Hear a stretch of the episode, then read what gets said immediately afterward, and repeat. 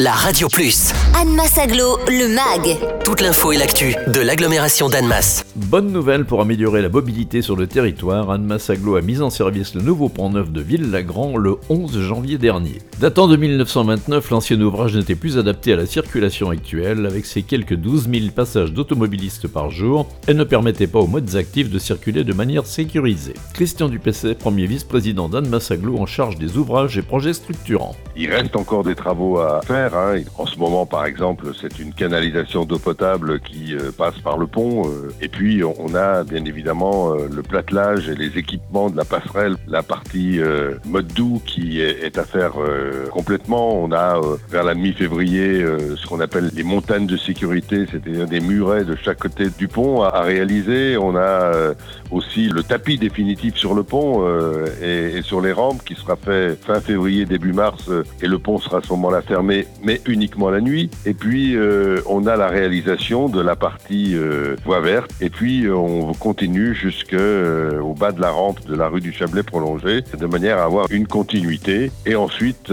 on terminera avec les équipements Viarona qui passent sous le pont. On peut dire que fin mars, tout devrait être fini. Mais aujourd'hui, ça fonctionne. Ça fonctionne euh, et je crois que chacun voit l'intérêt d'avoir euh, ce nouveau pont. Christian Dupessé, peut-on dire que les délais des travaux et le coût de ces travaux ont été respectés? On est content parce que d'abord les travaux sont faits dans les délais prévus, sont faits euh, en maîtrisant l'enveloppe financière qui était pas mince hein, puisque le pont neuf c'est quand même plus de 6 200 000 euros.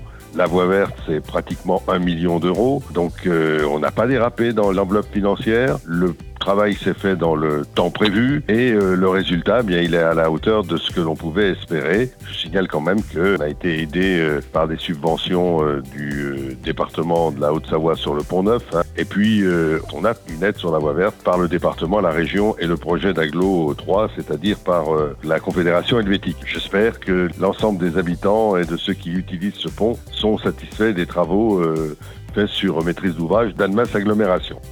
Retrouvez Anne Massaglo, le MAG. Tous les vendredis à 11h55 et 13h55 sur la Radio Plus. Et en continu sur annemass-aglo.fr.